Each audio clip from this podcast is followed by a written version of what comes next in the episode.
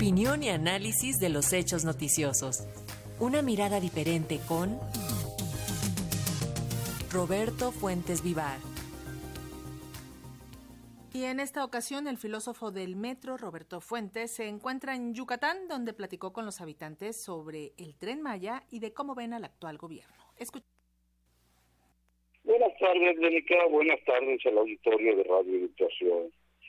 Pues esta noche el presidente Andrés Manuel López Obrador estará en Yucatán para supervisar junto con el gobernador de la entidad, Mauricio Vila, el avance del tren Maya. Y mañana estará en Quintana Roo precisamente para continuar evaluando este proyecto, que es una de las obras icónicas del sexenio.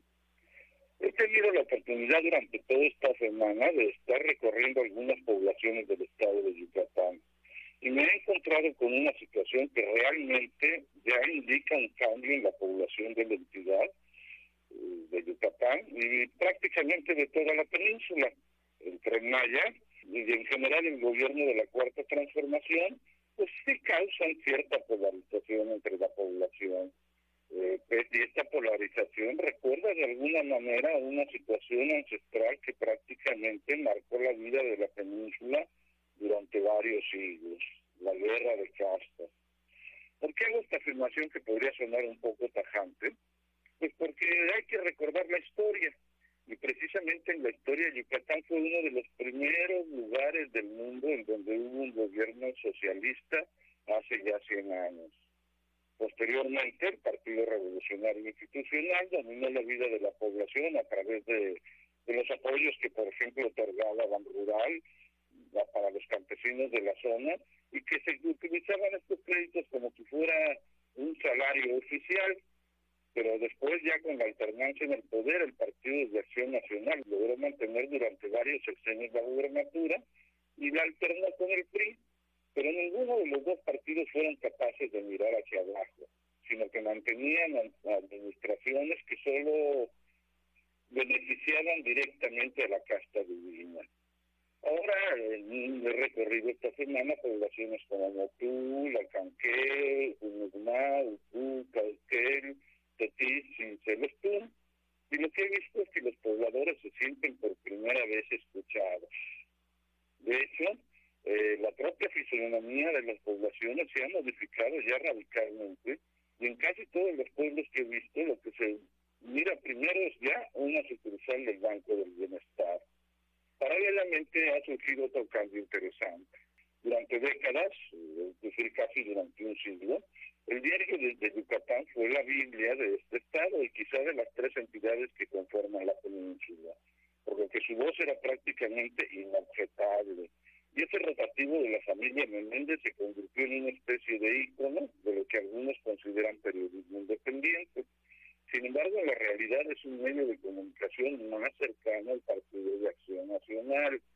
Lo curioso es que su penetración e influencia han disminuido drásticamente, al grado de que ni siquiera se distribuye en muchas poblaciones yucatecas, como si de plano ya no le interesara mirar hacia abajo, sino solo quedarse pues en lugares como la capital yucateca, es decir, Mérida y paralelamente otro medio de la misma familia Menéndez, pero afín a la izquierda, sí ha tenido un éxito interesante, es el periódico por esto, que ahora sí se encuentra en cualquier comunidad, precisamente por la influencia del PRI y del PAN, y de medios como el diario Yucatán y, y otro de los medios de la familia García Lavín, asociada a Televisa, pues por todo esto durante muchos años se logró que la izquierda pues se convirtiera en una especie de grupo minoritario al que nadie le hacía caso y no se le hizo caso durante décadas.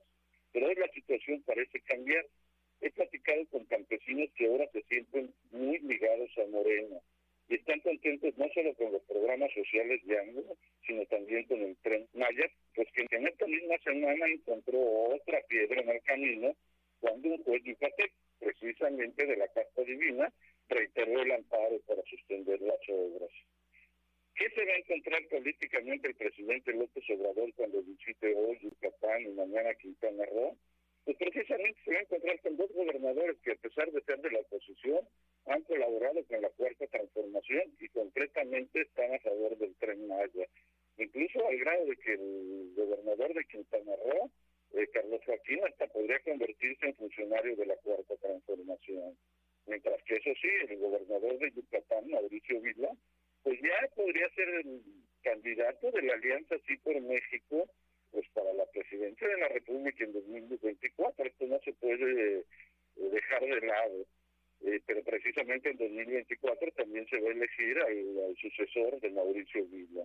Así como el año entrante Coahuila y el Estado de México pues serán el foco de atención, o son ya desde ahorita el foco de, atención por las elecciones de 2023. Yucatán seguramente dentro de un año será el foco de atención política por las elecciones locales y por la presidencia precisamente dentro de dos años. Por lo pronto, el tren Maya va y muchos de los ciudadanos que fueron olvidados por la casta divina hoy se sienten representados. Dice el filósofo del metro, después de 100 años, la izquierda podría regresar a Yucatán. Hasta aquí mi comentario, soy Roberto Fuentes Vivar. Buenas tardes a Radio Educación.